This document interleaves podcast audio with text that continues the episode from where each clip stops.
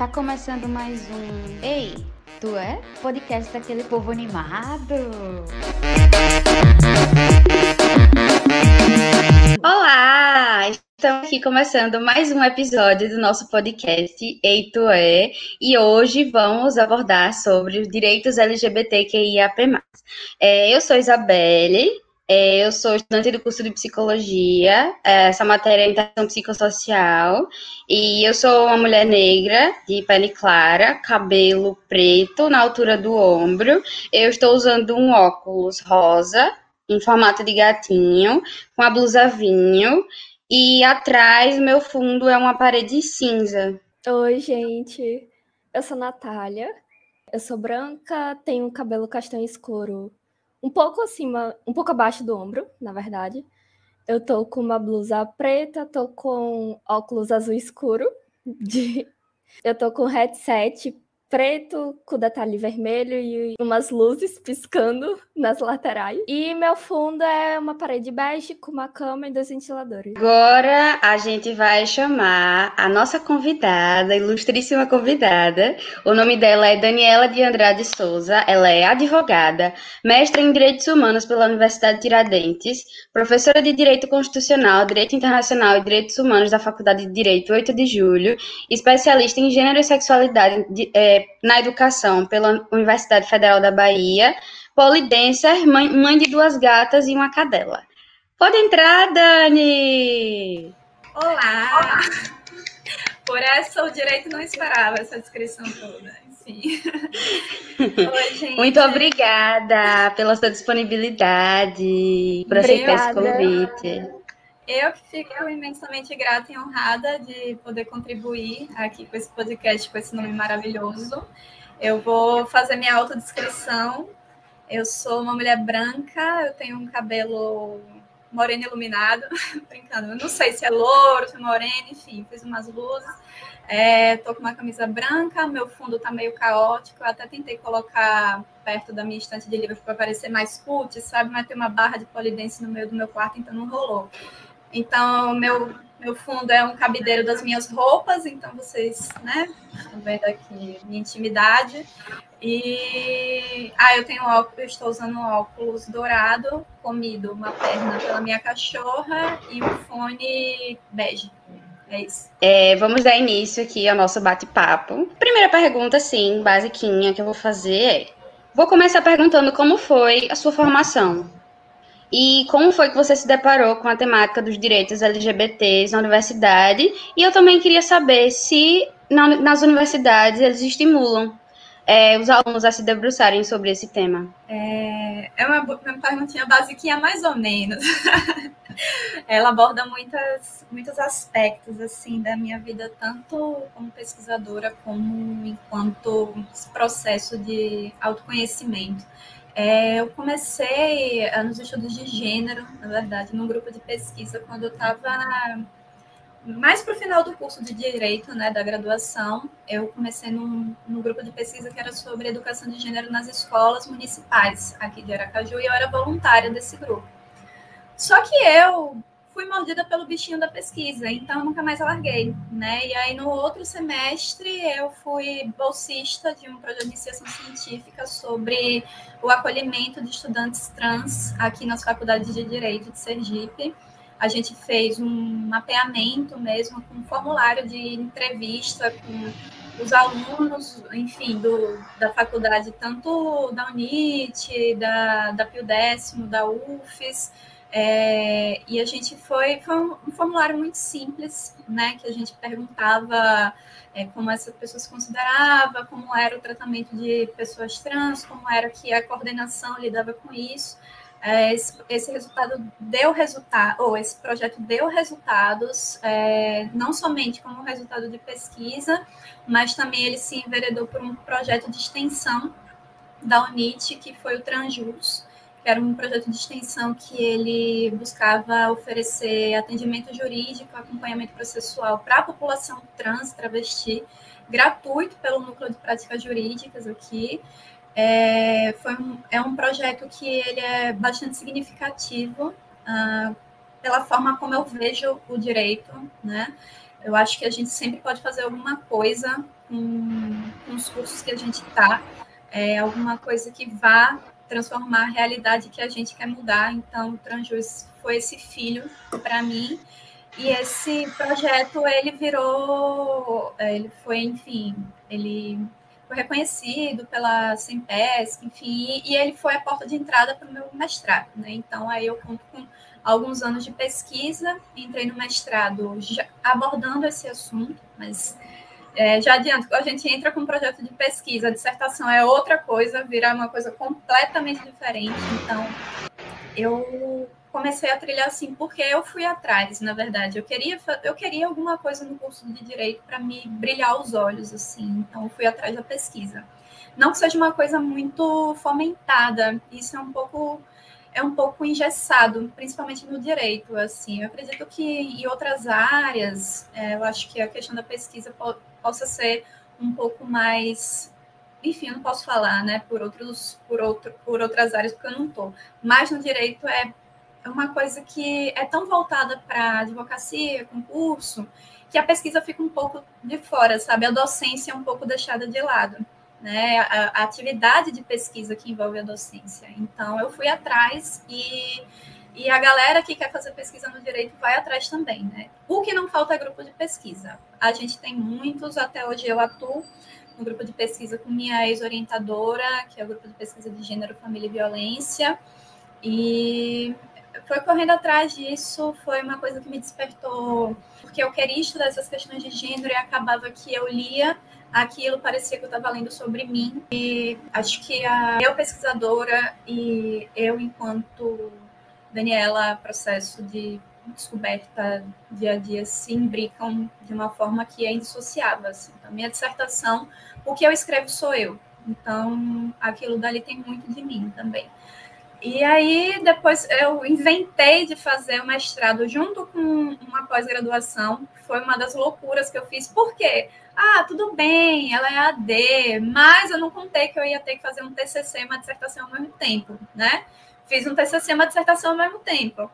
Foi uma loucura? Foi. Mas a especialização eu fiz por uma paixão, né? Eu fiz porque não era nada do direito, enfim, eu, eu fiz porque era minha paixão, assim, foi uma das melhores experiências que eu tive. E foi gostoso fazer o TCC, nem senti, a dissertação me doeu porque é um trabalho, viu? Mas aí, enfim, tô com essa pesquisa, ela sempre sempre me aviva, assim. Então, essas oportunidades de falar sobre ela é uma forma de lembrar o porquê que eu faço isso. Então, é, dando continuidade nas perguntas, eu gostaria de saber quão importante é para as pessoas LGBTQIAP+, terem o casamento civil assegurado, né? Porque em 2013 foi garantido pelo Conselho Nacional de Justiça. E eu quero saber também como essa decisão afeta o ordenamento jurídico. Essa pergunta, ela acho que a gente precisa dar alguns passos atrás lá no histórico do movimento, que claro que eu não vou conseguir abordar assim os detalhes disso é, do, de todo o histórico do movimento, mas eu acho que a gente tem que dar uns passos para trás para a gente entender como o movimento ele literalmente se movimenta no, na, nas instâncias, né? no, no jogo institucional de garantia de direitos. Então, quando a gente olha para a agenda do, de direitos do movimento e a forma de fazer política, as estratégias políticas do movimento, a gente vê que lá atrás é, o movimento então era chamado de MHB, que era Movimento Homossexual Brasileiro. Ele começa ali com o grupo Somos, de afirmação homossexual, com o Lampião da Esquina, que foi o primeiro tabloide, homossexual é, do Brasil, e eles faziam é, reuniões, encontros, sem o apoio do Estado. Então, por que, que eu estou falando isso? Porque foi uma decisão que veio do Poder Judiciário. Mas como é que o movimento chegou no Poder Judiciário, né, para conquistar essa primeira decisão? Então, é, foi ali por volta dos anos 80, né, se eu não me engano, 1982, que com as primeiras vítimas do HIV aqui no Brasil e com essa eclosão da epidemia aqui no Brasil, que o Estado começou a se voltar para o movimento, né, que então era o MHB, é, por conta dessa crise sanitária. Né? Não era pelas questões, pela visibilidade, era por conta da crise sanitária. Isso começou lá na Secretaria de Saúde de São Paulo, é, começaram a fazer um diálogo ali com, as, com, as, os principais nomes do movimento para saber que, que, medidas tomar, né? E aí, com isso, é, o Estado começou a financiar os encontros, né? Que até então eram só sobre falar sobre AIDS, falar sobre HIV. E, e aí esses encontros começaram a acontecer e começaram a acontecer com uma certa frequência. E o que aconteceu com o movimento homossexual brasileiro? Ele foi se diversificando, ele foi se multiplicando dentro por grupos que não se viam abrangidos pela, pelas pautas de um movimento homossexual, que eram homens gays, é, enfim, cisgênero. Né? Então, é, grupos como as lésbicas, feministas e travestis não se viam ali.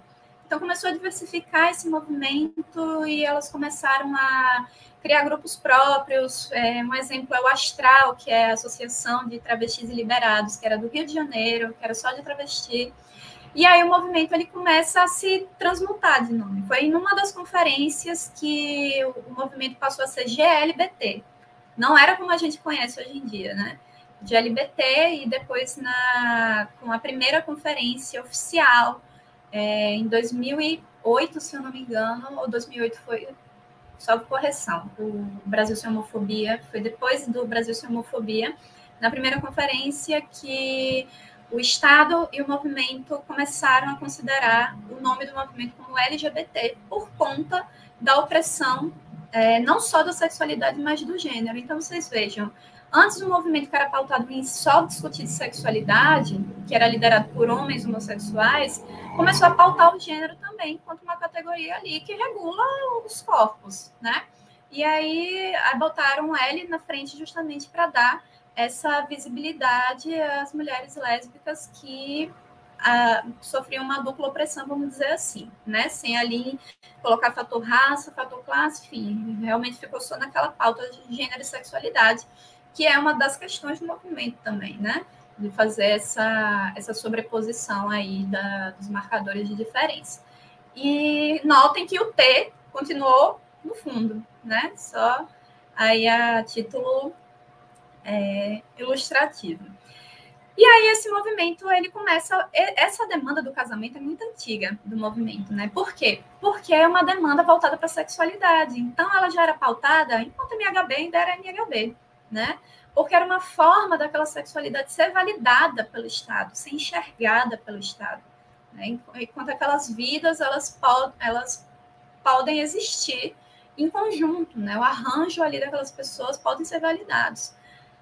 E aí, é, essa pauta foi pautada no pauta foi pautada no, no legislativo é, e esses e esses projetos de lei nunca foram para frente até que em 2011, na verdade, 5 de maio de 2011, o STF ele proferiu uma uma decisão que levou muito em consideração a questão de, da dignidade da pessoa humana, da não discriminação, é, princípio da felicidade, enfim, se, se utilizou da analogia mesmo para dizer que ó, a Constituição Federal não proíbe, né?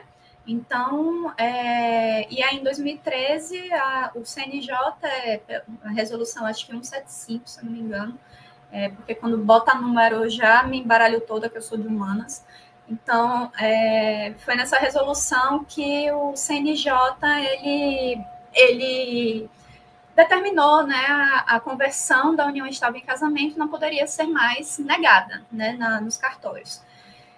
E essa decisão, ela, essa, essa, enfim, possibilidade, né, porque quando a gente fala de, de vidas fora do padrão, a gente fala em possibilidade dessas vidas existirem, é, foi, foi um, um, marco paradigmático assim na história do movimento.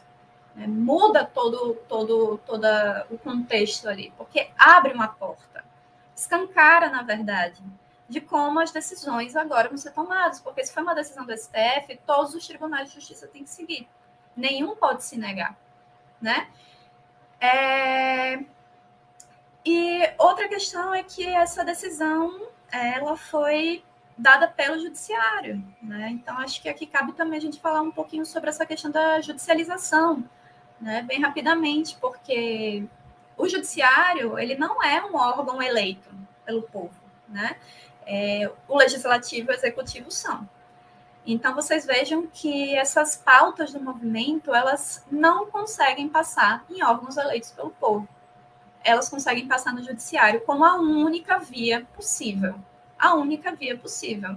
Porque no, no legislativo a gente tem a, a, bancada evangélica, né, católica lá, que é ela que, que faz o discurso da ideologia de gênero, que não é nada mais para, enfim, é, inflar mesmo um pânico na sociedade, de ai meu Deus, vai acabar com a família, vai, meus, meus filhos vão virar tudo viado, enfim, faz essa, essa esse medo, né? E, e, fica, e fica cultuando essa cultura aí de violência e de apagamento de vivências não heterossexuais, né?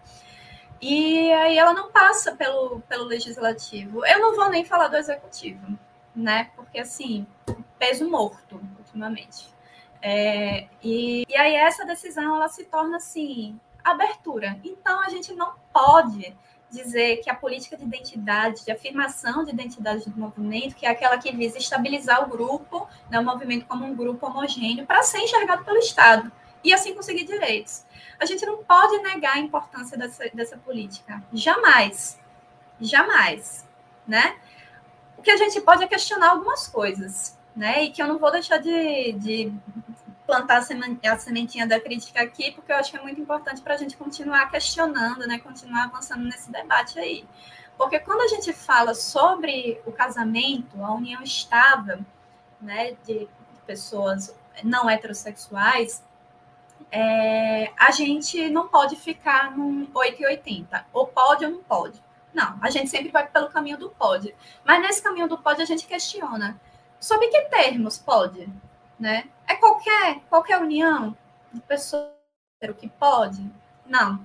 Essas pessoas, elas só podem ser reconhecidas enquanto uma união estável se elas seguirem os mesmos requisitos de uma união estável heterossexual.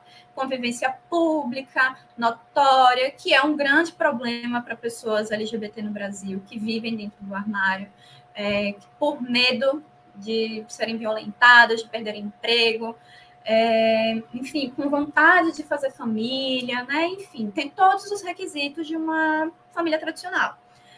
E se não forem preenchidos esses requisitos, a união estável é negada, né? Então, a gente começa a pensar: será que é, o reconhecimento da união estável de pessoas não hétero, e que é, é não faz mais do que obrigação Está mudando alguma coisa nesse discurso sobre possibilidades, né?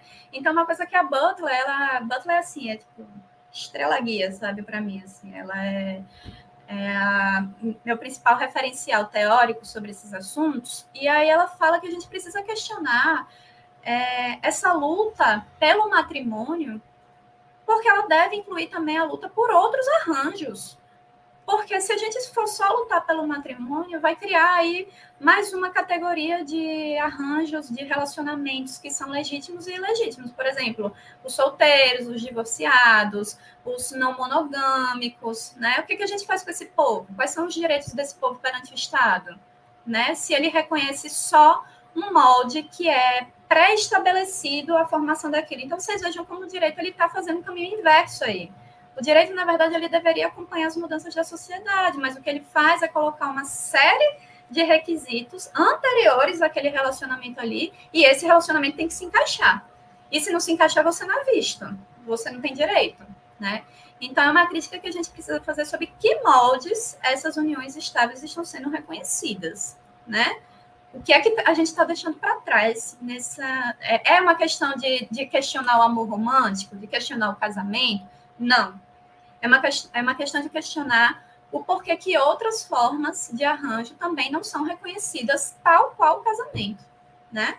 Por que, que a gente não tem essa abertura, né? E aí a gente e são esses pontos aí que eu coloco como questão mesmo sempre que a gente fala sobre a união estável. É engraçado porque quando eu falava isso, uai, você é contra a união estável de pessoas homossexuais? Eu falei, gente, jamais, pelo amor de Deus. Vocês não estão preparados para essa conversa, né? É sempre assim. Então, vamos... É, a questão aqui é que não é ser contra né, casamento. Case se você quiser, se for isso que você quer, é isso. A questão é porque outros não são legitimados. Né? Outros são vistos como sujo. Então, foi, é por isso mesmo que foi criado o termo homoafetividade como uma forma de asepsia mesmo da sexualidade, né? Da, da, homossexualidade. São aqueles casais que são brothers, sabe? Não se abraçam, não se beijam. Estou é, casando com meu amigo, enfim, esse tipo de coisa que é palatável para os olhos de uma sociedade heterossexista, né? Então, é uma forma mesmo de você limpar ali a sexualidade para que ela seja aceita, porque é, é, aquele limite ali do pânico moral, né? Assim, ó, a gente vai dar uma esticadinha, mas a gente não vai demais, né? Porque toda decisão tem um backlash, né? O backlash é o efeito contrário, né? Que vem o, os setores conservadores, enfim. É, então é assim, ó, a gente vai até aqui, mas veja, a gente não está questionando nada do que você já tem. Eles vão, eles vão ter mais no mesmo molde, ninguém vai questionar, a instituição é, continua a mesma, sabe? É mais ou menos nessa ideia daí. Sem tirar, contudo, a grande importância que foi essa decisão, porque ela abriu as porteiras assim para as outras decisões que vieram do STF, as outras formas de interpretar né? O, o, que hoje a gente chama de direito das famílias, né? E não só direito de família. A gente fala de múltiplas configurações familiares hoje em dia, né? E a gente luta por isso. É um debate que tem sido cada vez mais alargado e aprofundado. Amiga, isso foi uma aula. Pelo amor de Deus, o que é Meus isso? Que resposta. Então tá. É, em 2019, o Supremo Tribunal Federal decretou a possibilidade de atos homofóbicos e transfóbicos serem punidos com base na lei de racismo, até que uma lei específica que trate sobre homofobia e transfobia seja elaborada pelo Congresso Nacional.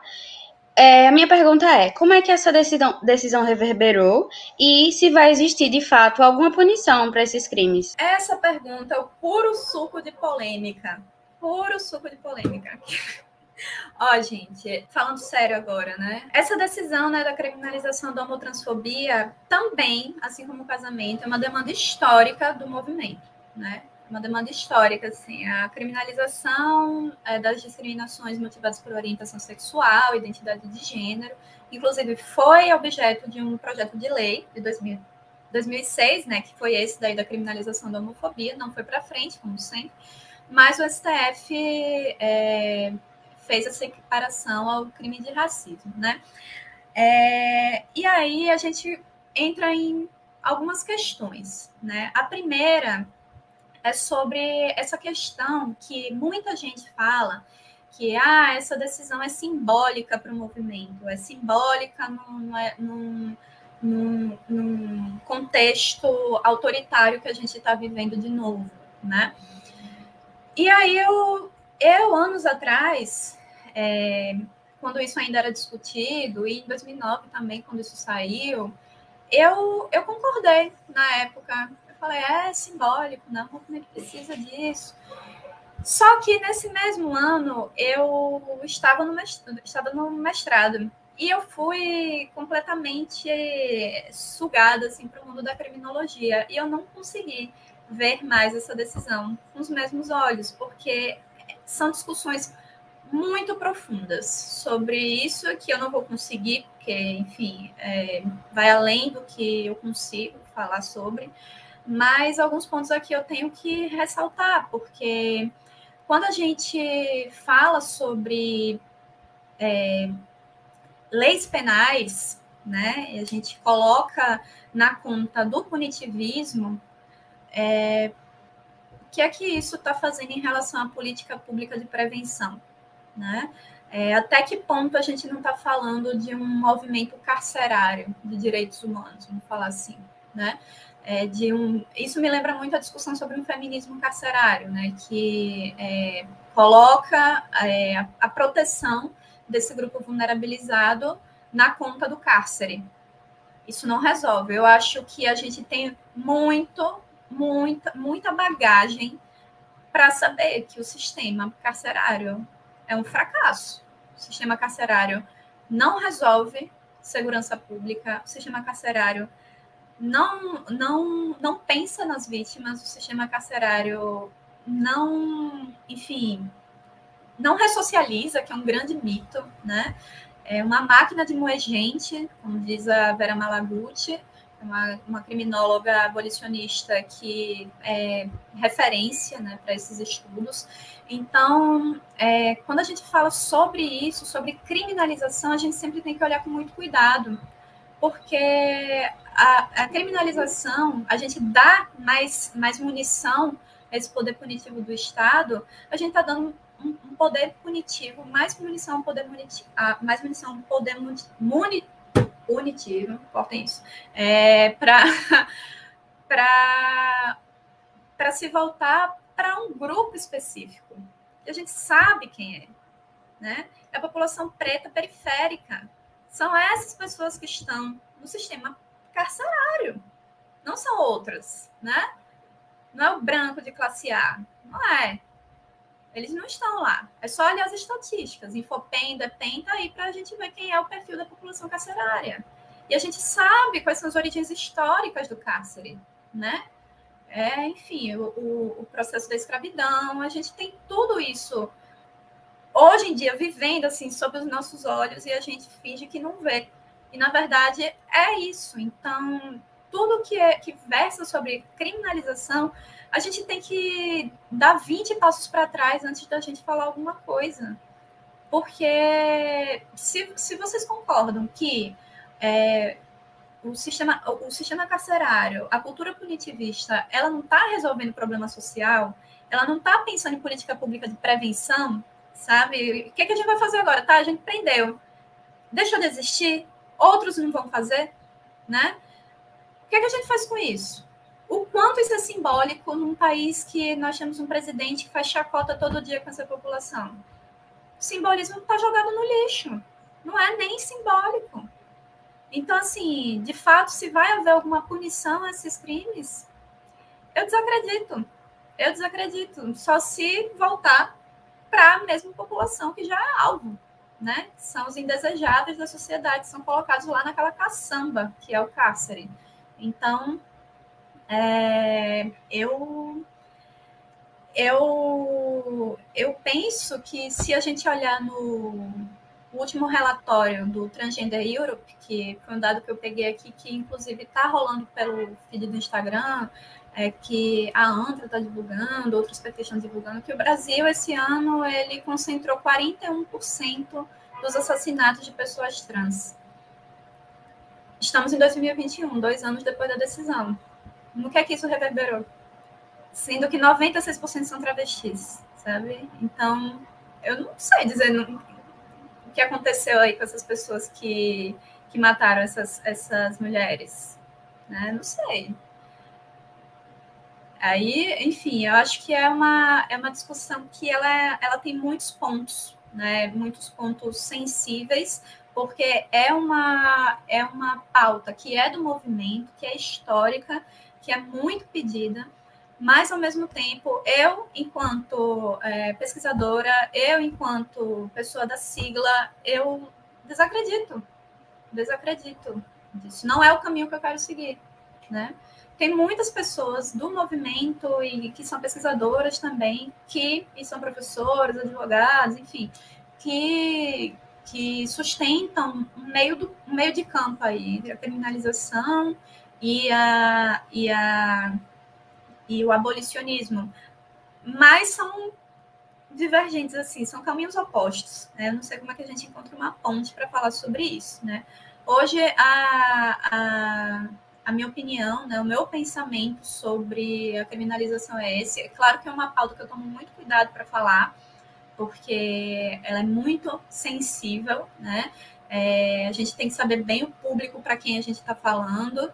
É, é aquela coisa, né? Se for um público que for muito, muito a favor da criminalização, aí eu vou falar o contra. Se for um público que, que acha que, enfim, essa pauta é nem aí, eu vou falar um pouquinho também como esse, essa população vulnerabilizada merece proteção, né? Que a gente aí vai, vai na estratégia de ficar trafegando nessas relações de poder, porque eu não posso chegar para uma pessoa que é altamente a favor do cárcere e dizer, ah, eu defendo isso daí, criminalizar, criminalizar isso daí, sem eu, eu mostrar o contraponto. E ao mesmo tempo eu não posso chegar para um LGBT fóbico e não defender de alguma forma que, preci que precisamos de uma resposta a esses crimes, né?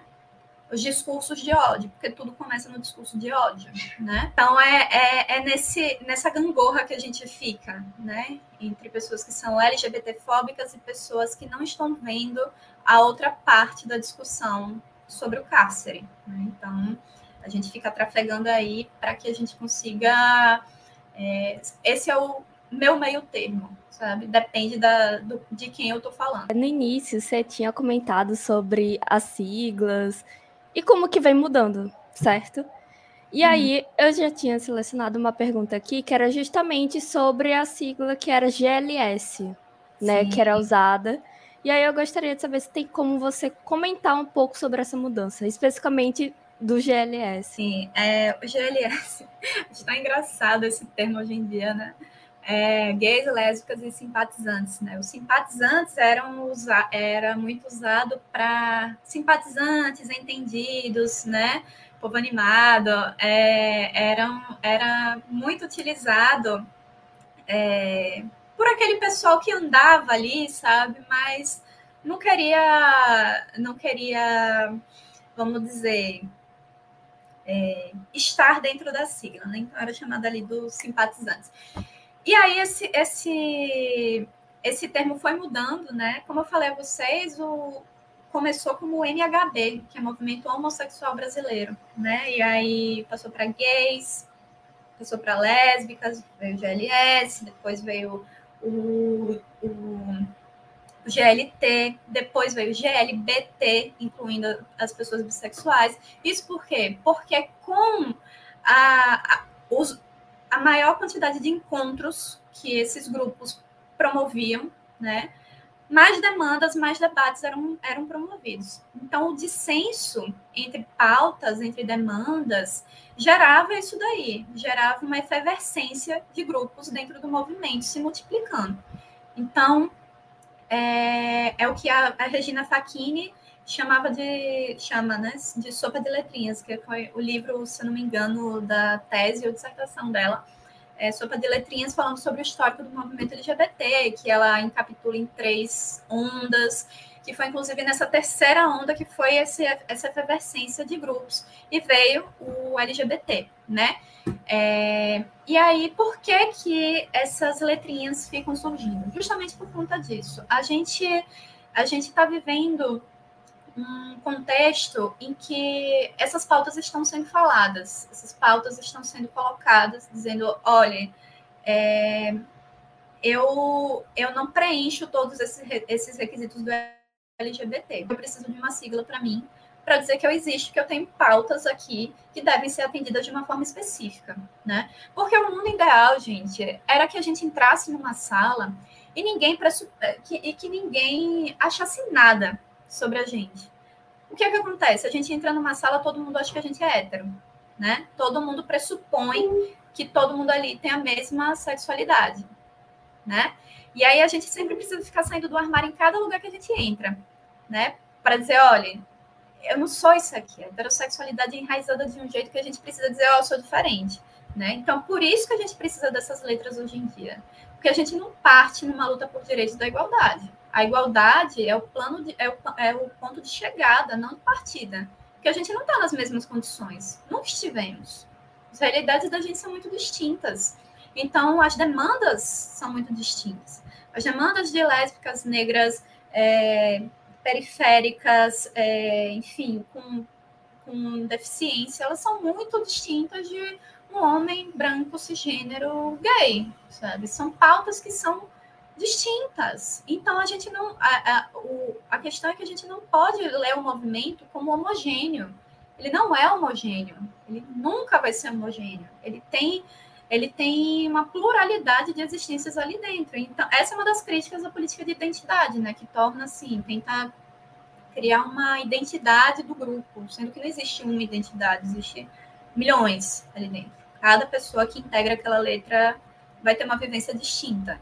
Então, a gente, essa, essa, essa multiplicidade de letras que vão chegando, que a gente tem até o mais, é por conta disso, né? Que para que a sigla ela, ela seja sempre aberta, na verdade, não fechada, para que a gente preencha requisitos, porque a gente está criando hierarquia né, dentro do movimento. É, a gente precisa que essa sigla seja constantemente tensionada, a, a, as categorias elas sejam constantemente tensionadas de forma que não se exclua pessoas, mas que essas pessoas possam entrar fazendo suas demandas, é, se, se intitulando de uma determinada forma, né? Pansexuais, assexuais, é, é, enfim, todo, todo o mais. Eu tenho uma questão com o que, que eu, eu vou, se quiserem eu explico, mas eu não incluo o que na, na, na sigla, porque é uma questão mesmo é, que o queer, gente, o queer, ele, inclusive todo esse debate dessa crítica aqui, eu faço com base nesses estudos, né? Que aqui a gente, a brasileira de estudos transviados, que é um termo da Berenice Bento, para descolonizar mesmo, porque o queer parece uma coisa chique, né? Uma coisa assim, inglesa, e os transviados não, a gente está falando brasileirado. O queer é um xingamento em inglês. Para eles tem uma carga pejorativa, para a gente é só mais uma palavra assim, sei lá, que a gente usa mindset, essas, essas palavras assim, sabe? Besta. E aí ela, ela causa, sei lá, não causa nem cosquinha quando a gente escuta. E o transviado não, o transviado é são, são duas coisas assim que eram pejorativas e a gente ressignificou, né? A transformar só sim, e aí? Né? O que você vai fazer com isso? Viram estudos, né? E aí o, o queer, ele, na verdade, é um movimento de desidentificação. Por isso que é, na visão de pesquisadores dos estudos queer, não faz sentido colocar o que como uma identidade, né? Nos Estados Unidos é um contexto diferente. Nos Estados Unidos ele se intitulou I'm queer, porque o, o queer lá é sinônimo de viado, sabe? De gay, enfim, é, de, de estranho, essas coisas. Mas o que para gente não faz muito sentido, porque ele é ele é uma desidentidade, ele não quer ser assimilado. Ele é uma multidão de diferença que não quer ser assimilado. O queer ele faz uma provocação ao movimento LGBT tradicional, né? Então a gente tem os estudos, a gente tem a política das diferenças, né? A, a política transviada e tem a gente a gente tem a política de identidade, que tem abordagens diferentes, né? Elas se comunicam, mas ela tem é, uma questiona o processo e a outra é, quer entrar no jogo, né? É, se submete às regras do jogo e a outra questiona as regras do jogo. São movimentos distintos, mas que, na minha concepção, elas precisam andar de mãos dadas, né? Para que a gente consiga fazer avanço. São as reformas não reformistas da Nancy Fraser. A gente está aqui, ó. É, a gente faz isso daqui como, como uma medida para agora, mas questionando para o depois, para o futuro. Né? Então, o, a política transviada, que é o queer, não cabe como uma identidade se ela significa o oposto. Né? A Helena Vieira, que ela é uma professora travesti incrível, ela dá, ela dá aula sobre isso e ela explica o porquê disso. Inclusive, indico muito vocês seguirem ela no Instagram. Ela sempre está dando mini curso, é, alguns gratuitos. Ela faz um serviço assim, sério, é, um, é uma eu, eu fiz vários cursos dela para eu conseguir me, me, entender mais né, sobre essa questão, porque o currículo consegue ser bem confuso, porque são umas leituras densas, mas ela consegue esclarecer de uma forma excelente. Enfim, era essa minha questão com o quê, né? Que eu posso levar porrada por isso, né? Porque está aí, está sendo bastante falado, mas é, existem visões diferentes, né? Sobre o que enquanto uma identidade para o nosso movimento que é latino. Né? E não é um, movimento dos Estados Unidos, em que o queer significa lá uma coisa para eles, né? Mas para a gente, a gente pega é, como referências Mas também é, é, um debate muito grande de que, tá, será que a Butler está lendo o que a gente está produzindo aqui? A gente só lê o que vem de lá, né? A, a Pelúcio que faz essa provocação, a Larissa Pelúcio. Será que, que o que a gente está produzindo aqui está indo para fora? Ou a gente só está absorvendo um queer branco, né? Então, é essa coisa mesmo da, de um queer latino, negro, que, que, que atravessa as questões de um país que é colonizado, a colonialidade aí comendo no centro, enfim. É, acho que era essa a minha questão. Foi incrível, eu não sabia dessa discussão do que. Não, não, sabia mesmo, agora eu vou, vou procurar mais sobre. Nunca tinha ouvido falar. E é muito verdade, né? A gente é um país. podcast, mas é verdade. é, pois é. é. Vou dar seguimento aqui. Agora a gente vai partir para as perguntas do público, que a gente tinha passado um formulário. A primeira pergunta é: é possível afirmar que, com, a globalização, os avanços, avanços, tecnológicos e as informações em massa, os direitos LGBT se expandiram ou a intolerância aumentou? Eu não sei dizer sobre direitos, mas visibilidade com certeza sim, né? É, a visibilidade uh, dessa população que não é hétero, não é cis, é, ela vem. Eu vou dar um exemplo: o novo super-homem, né? Ele é, ele está aí em alta agora. Ele é um produto dessa da, da, mídia, né? E como a mídia ela pode operar de uma forma contraprodutiva, né? Contra esses regimes de poder, fazendo com que a gente veja ali, né? É, outras outras realidades, né? Sem ser aquela mesma que a gente está acostumado. E isso isso isso causa um estranhamento, né? É, isso causa tensão, isso causa reação dos setores conservadores, né? Nessa disputa do que é que está sendo exibido, né? É, esse movimento, né? Do que a gente vê pode se tornar menos excludente, né? Isso, isso diz respeito à globalização, então os avanços tecnológicos, enfim, de como é que o, os direitos LGBT é, estão sendo pautados é, gente, sempre que eu falar LGBT, vocês botam mais depois, certo, na minha fala, porque estão incluindo. Como esses direitos eles estão sendo abordados lá fora, a gente tem muito material do, dos sistemas internacionais de proteção, muitos relatórios da Comissão Interamericana de Direitos Humanos que nos interessam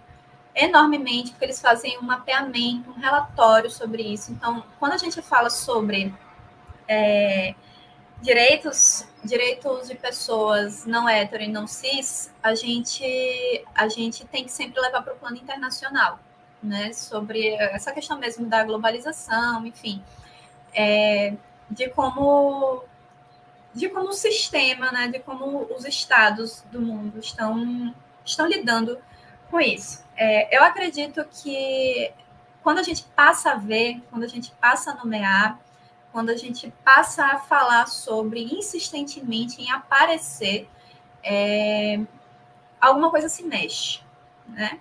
Alguma coisa, alguma coisa ali está sendo questionada. E isso causa toda ação tem um efeito, né? É, poderia ser um, são, são dois, na verdade, um efeito de que é, estão sendo divulgados e pessoas estão sendo fortalecidas a se mostrar mais, a falar mais, mas também tem um outro efeito que é essa esse ódio, né? Porque a, é como se alimentasse esse ódio, essa, essa LGBTfobia. Mas quanto mais a gente insiste, mais a gente vai criando um, uma multidão mesmo, uma multidão queer, como a, o, o Paulo Preciado fala, né? uma multidão de diferenças, que vem ali como um, um, gigante mesmo. Então, eu acredito que o que fica mesmo, é, tanto, tanto dessa questão da globalização de direitos, quanto da, do aparecimento dessas questões é, na mídia, no que a gente está vendo, no que a gente está consumindo, ela, ela fica operando nesses processos de subjetivação das pessoas. Por quê? Porque quando pessoas que fazem parte do grupo se veem, se reconhecem, elas se auto-percebem ao mesmo tempo, né? elas se, se, sentem acolhidas, elas se veem. Então, é um instrumento muito importante de fortalecimento, de autoestima mesmo, de, de jovens, de crianças, né? Que sofrem com tantos transtornos e quadros depressivos e que as pessoas atrelam a sexualidade ou gênero, né? É, e a gente pode ver essas possibilidades de luta através da mídia, da arte mesmo, né? De que existem outras formas de viver, de ser visto, de ser reconhecível, que não aquela que é imposta como a única possível para a gente consumir, igual, igual abaixo, sabe? Então, acho que sempre vai existir brecha, fissura nessas relações e que a gente pode que, a gente pode transformar em janela, em portas, para que a gente continue a lutar mesmo por existências plurais, né? Um mundo que caiba várias, várias existências. Então, eu acredito que são esses, são esses dois efeitos, né? Ao mesmo tempo que a gente avança, a gente toma porrada, mas é, a gente não pode parar, porque quanto mais a gente avança, a gente, a gente movimenta, né? A gente vai levando outros com a gente. Então, acho que essa é a Acho que essa é a ideia, sabe? Porque se a gente não fala, o sistema passa por cima. Então a gente precisa sempre continuar falando. E essa, por exemplo, esse, essa ideia do podcast é, é incrível, porque vocês estão fazendo dentro de um curso de psicologia, vocês estão usando um nome super sugestivo, sabe? Vocês convidaram uma pessoa que fala pelos cotovelos, então, assim, acho que a gente é isso que a gente precisa continuar fazendo. A gente precisa continuar falando e reafirmando que a gente também precisa estar nesses lugares, né? Porque a gente sabe que a academia Exato. é o que é, né? Exatamente. Outra pergunta aqui do pessoal é sobre qual a importância de ter conquistado a inserção das mulheres transexuais na Lei Maria da Penha? Olha, é, essa pergunta tem uma questão. Por quê? Porque formalmente no texto da lei, e essa é outra, a outra, é outro ponto que eu vou reafirmar aqui sobre essa importância da gente da gente falar o nome, né? O se utilizar dos rótulos, né? Eu não sou a pessoa que vai falar, ah, a gente não precisa de rótulo. A gente precisa agora. Agora a gente precisa. Porque se a gente não fala, a gente não existe. A gente é tomado como que já já já põe para gente, né? Então, assim, a gente precisa agora sim, para dizer que, que, enfim, formalmente no projeto de lei, a Lei Maria da Penha, ela não é biológica. E isso é muito importante. Ela, a Lei Maria da Penha, na verdade, ela nasce com uma recomendação, vamos falar serinho agora, uma recomendação da Comissão Interamericana dos Direitos Humanos, é, recomendando que o Brasil fizesse uma lei por conta de, do que aconteceu com a Maria da Penha, né? Que, enfim, foi eletrocutada, fizeram a, a, fez a mulher de gato de sapato, aquele homem. E aí, é, aqui não se cuidou disso, as instâncias brasileiras não não não processaram, né, da forma do devido processo legal, acabou chegando na, no sistema interamericano pela comissão. E a Lei Maria da Penha nasce sim. E a Lei Maria da Penha ela nunca falou em sexo feminino, né? Que é, que é uma questão que as pessoas confundem e que tem que sair muito, gente. É, é, ó, é um discurso que, que, que precisa sair disso. Que sexo feminino é, é a vagina. Gente, não. Certo, não. Sexo é um, é um ato, né? que a gente tem no meio das pernas são genitálias que culturalmente, por conta dessa cultura heterocis sexista, faz uma leitura sobre o corpo daquele bebezinho ali e diz: você é um homem, você é uma mulher, então você tem que agir de acordo com isso, de acordo com isso, como a gente concebe o que é um homem, o que é uma mulher na nossa sociedade, né? Sociedade ocidental. A gente, a gente faz essa leitura sobre o corpo. Então, é, é o que a Butler chama que existe uma biologização do gênero e uma generificação da genitália. A gente não consegue dissociar. Vocês vejam, a gente fala sexo feminino, gênero feminino. Parece que é a mesma coisa. Então a gente tem que quebrar isso daqui para a gente entender, né? Existe pênis e vagina, né? É isso. E aí o que é que condiciona? A gente condiciona é, forma de agir, de se vestir, de se comportar, com quem se relacionar, que é sempre hétero, é as genitálias, né? É só você, sei lá, aquelas coisas de chá revelação. Você parte um bolo, é um negócio azul, você papoca um negócio, cai um monte de coisa rosa, enfim.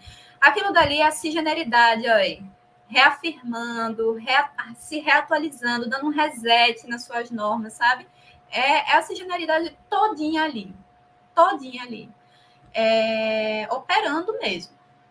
É, a gente saiu daquele discurso de um médico falando é uma menina, um menino, para fazer uma festa fazer um bolo de qualidade duvidosa, porque não é possível que aquele monte de corante vai ser gostoso.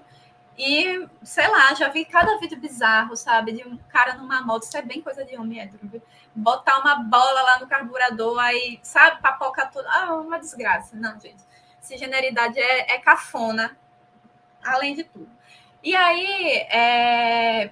e aí, apesar da Lei Maria da Penha não ser fundada na biologia, mas no aspecto sociológico do gênero, né, que isso é muito importante a gente frisar aqui, né, quando ela conceitua a violência, ela fala qualquer ação ou omissão baseada no gênero, né? Isso é muito importante para a gente, mas, mas não quer dizer que isso seja uma uma é, uma, uma unanimidade, né? Porque, assim, a gente tem precedentes. Né? Por exemplo, o Tribunal de Justiça do Distrito Federal já disse, ele diz assim, ó, é, a Lei Maria da Penha não distingue orientação sexual nem identidade de vítima das, de, oh, nem identidade de gênero das vítimas mulheres, né? O, é, o fato de ser uma transexual feminina não afasta a proteção legal, né? Nem a competência do juizado. O Tribunal de Justiça de, do Distrito Federal faz assim: mas nem todas as decisões de todos os tribunais reconhecem, né? Não há uma unanimidade. Então, a gente tem um projeto de lei de 2017 que ainda está tramitando, que é para incluir expressamente isso. Então, para vocês verem, gente, o quanto a gente precisa ainda afirmar isso, né? O quanto a gente precisa ainda é, lutar e utilizar mesmo os termos para que a gente seja visto, porque não é porque a Lei Maria da Penha fala gênero feminino que os juízes vão dizer, ah, então a mulher trans entra. Não, porque a, a, o, enfim, o discurso jurídico é um discurso cisgênero. É um discurso que fala, não, é só mulher de verdade. que é mulher de verdade? Que nasce com uma vagina entre as pernas, né? É, é mais ou menos assim. Mais ou menos não, é exatamente assim, né? Então, eles fazem essa, essa, enfim, reiteram essa generalidade dessa forma, violenta, dizendo: você não merece proteção, você não tem direito aqui, porque você não é uma mulher biológica, você não é uma mulher de verdade. E isso é extremamente violento para essas pessoas, né? Então, assim, é, eu acho que quando isso for pacificado, essa inclusão das mulheres trans e travestis na Lei Maria da Penha, que a Lei Maria da Penha, por ela, não tem essa vedação, né? o que falta mesmo é uma, uma unificação dos julgados né? É, é, nos tribunais de justiça sobre os casos que chegam até eles, e isso é, isso é um grande problema, porque muitas mulheres trans e travestis não vão fazer denúncia, porque é um ambiente carregado de estigma sobre elas, então existe uma subnotificação imensa, né? O que a gente vê é a ponta do iceberg. É, é, eu acho que quando isso for, a gente pode considerar um passo, né? Outros passos seriam que essa, que a gente tivesse uma rede de acolhimento para essa população, principalmente as que estão em situação de rua. Em que a gente, em que, essa, em que a, a, por exemplo, a delegacia é, de grupos vulneráveis realmente acolhesse, né, de uma forma efetiva essas pessoas, é, criasse mesmo uma rede de acolhimento, que a gente não tem é, para mulheres cis também, né? Falta muito essa rede integrada aqui. Então, eu acredito que vai mais ou menos por esse caminho. Se já é violento para uma mulher cis chegar na delegacia e Imagina é extremamente violento denunciar um, um, caso de violência doméstica, um estupro, imagina para uma mulher trans. Exato. Exatamente. É isso. É, para finalizar, eu vou pedir recomendações literárias para você. Por favor. Vou, vou, fazer algumas recomendações de livros não acadêmicos e vou fazer umas, umas recomendações de uns livros um pouquinho mais acadêmicos para quem quiser se aprofundar em no histórico do movimento, é, enfim, no, nessa, nessa loucura da teoria queer que eu estava aqui falando, né? Que parece uma coisa muito doida, mas, mas depois que a gente começa a estudar, a gente vê que faz muito sentido, né? É, alguns livros não acadêmicos, um que eu acabei de ler, que é A Palavra que Resta, de Stênio Gardel. Ele foi, ele foi lançado esse ano. É um livro muito sensível é, sobre a história de dois homens é, que vivem uma realidade interiorana, então sofrem todo aquele estigma né, do, do homem é, que tem que ser macho do interior, enfim, eles vivem esse romance. É... Eu sou péssima de fazer resenha e sinopse, gente, isso é ótimo, porque eu não dou spoiler nenhum. Mas lendo esse livro, ele é muito bonito, parece uma poesia. É, tem outro que eu vou indicar que é A Cor Mais Púrpura, de Alice Walker, porque além de tudo que esse livro traz, ela, é, ele ainda traz questões de sexualidade, né? Então, eu acho que é um excelente livro aí para você papocar a cabeça, sabe? Você fica acabado depois do livro? Você fica acabado depois do livro. Mas também você fica, meu Deus, que livrão. Foi uma das minhas leituras do ano. É, o quarto de Giovanni, para quem quer sofrer mesmo, né? Aquele amor, aquele amor difícil. É, Devassos no Paraíso, de João Silvério Trevisan, que ele faz uma, uma, um, um apanhado do, da história LGBT, ele, ele é não ficção, né? Não é acadêmico, mas é não ficção. Ele é ótimo e a capa dele é feita por Laerte, é incrível. É, Fan Home, que Isabelle vai saber esse. Fan Home é incrível, é um quadrinho, né? É uma história muito legal e de Alison Bedshell. E Velhice Transviada do nosso primeiro homem trans é, do Brasil, que foi o João Neri, né? Esses são os não acadêmicos. O Velhice Transviada e o Devassos no Paraíso são não ficcionais. É, e acadêmicos, umas referências que eu citei aqui, a Regina Facchini, como eu falei, que ela fala sobre o histórico do movimento. Os Não Recomendados, que é um livro de um sergipano falando sobre a violência contra LGBTs aqui, é, de Moisés de Santos de Menezes. Ele foi referência para mim na minha dissertação é, Transfeminismo, que é daquela coleçãozinha de feminismos plurais, da Letícia Nascimento. Tem um do Grupo Eureka, que é muito legal, ele é muito explicativo, principalmente para trabalhar com adolescente, que é discutindo sexo, gênero e sexualidade. Discute tudo, gente. Discute é, cisgeneridade, heterossexismo, tu, todos esses conceitos que a gente estava trabalhando aqui, mas de uma forma mais é, didática, né? É, textos de Berenice Bento, textos de Glória Anzaldúa, é, a dissertação de Viviane Vergueiro, que é uma travesti potente, pela Ferna UFBA também. É, e os livros de Butler, né, Problemas de Gênero, Corpos que Importam, Corpos em Aliança, enfim, esses, esses que me fundamentaram bastante aqui nas ideias que eu trouxe.